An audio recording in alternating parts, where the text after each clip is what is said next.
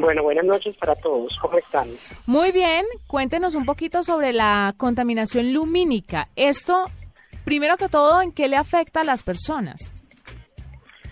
Bueno, inicialmente, como decía el presentador, esa parte romántica, esa parte mística de observar el cielo, sí ha perdido influencia. Ha perdido influencia debido a ese tipo de contaminaciones que nosotros presentamos.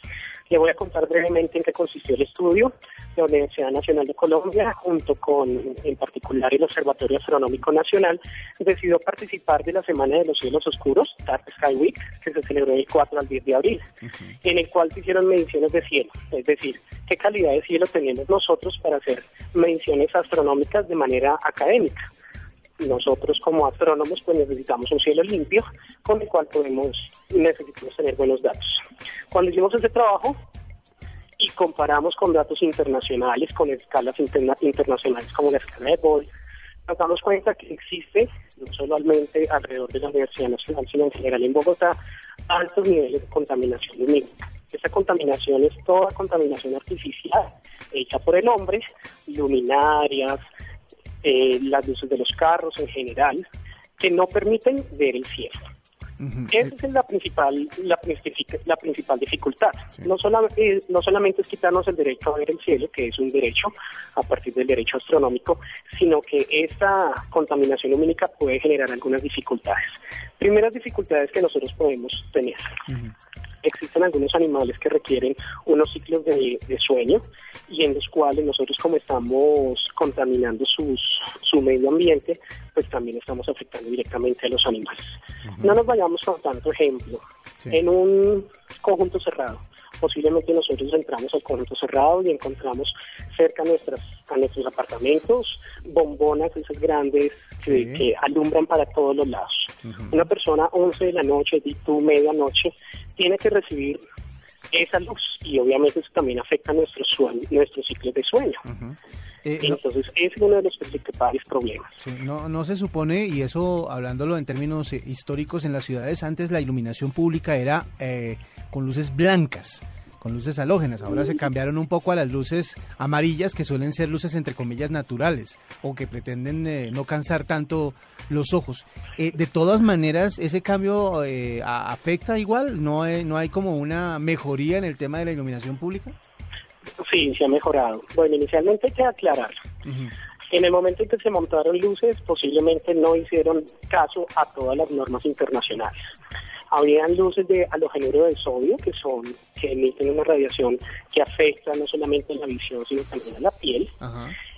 Y más o menos en, mire, cada gobierno local trae su propio programa. En el último caso, el gobierno del señor Petro hizo un cambio importante que era el programa 33K, es decir, cambiar 33 mil alumbrados por tipo LED.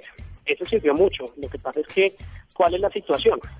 Aunque es ahorra energía, de todas maneras hay muchos lugares de Bogotá que no requieren tanta iluminación o no requieren ciertos a ciertas horas de la noche estar iluminados. Entonces, al final de cuentas, hay flujo de energía y que no todas las lámparas están alumbrando hacia abajo, que ese es el principal efecto de, la contaminación lumínica. Pero, pero las, las, déjeme entender una cosita, las bombillas LED o las, los faroles LED o la iluminación LED ¿Es menos contaminante que la normal? Igual, ¿no alumbra de la misma manera? Menos contaminante. Independientemente. Es menos contaminante. Es menos contaminante. Sin embargo, se ha solicitado que, es una luz blanca, ¿no?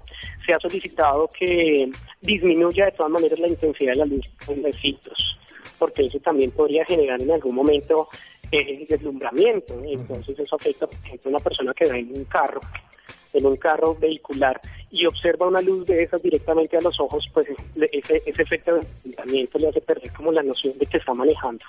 Entonces no reconoce si esa lámpara es de un carro, si esa lámpara es de una casa, si esa lámpara está lejos o está cerca. Simplemente lo deslumbra y le hace perder el sentido de la carretera. Eso ha pasado.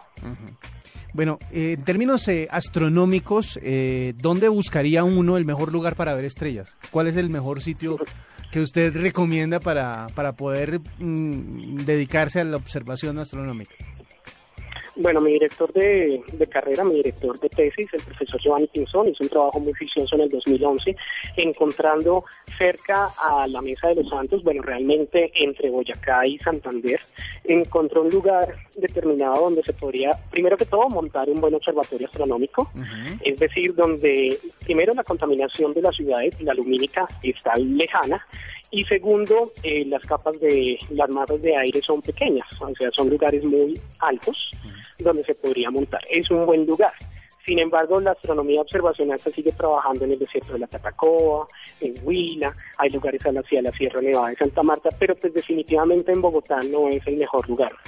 Esa contaminación no solamente es debida por el, por el alumbrado público, sino también por la misma contaminación de los carros. Entonces, una zona urbana no es la mejor lugar para ver estrellas, lastimosamente. Qué delicado, y la gente cree que no. ¿Cómo le puede colaborar la gente? al medio ambiente, a la astronomía, a todo lo que a, a todos los que necesitan ese menos brillo de las luces, digámoslo así.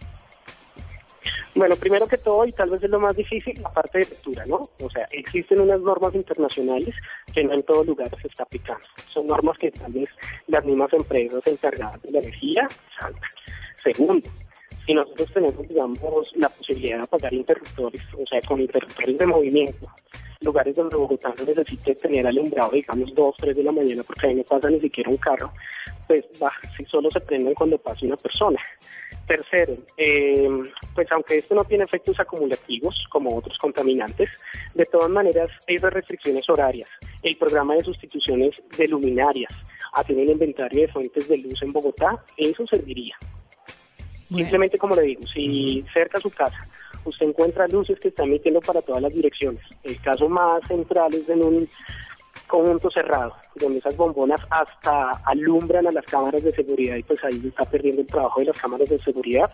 Esas luminarias hay que cambiarlas. Claro. Bueno, él es, energía.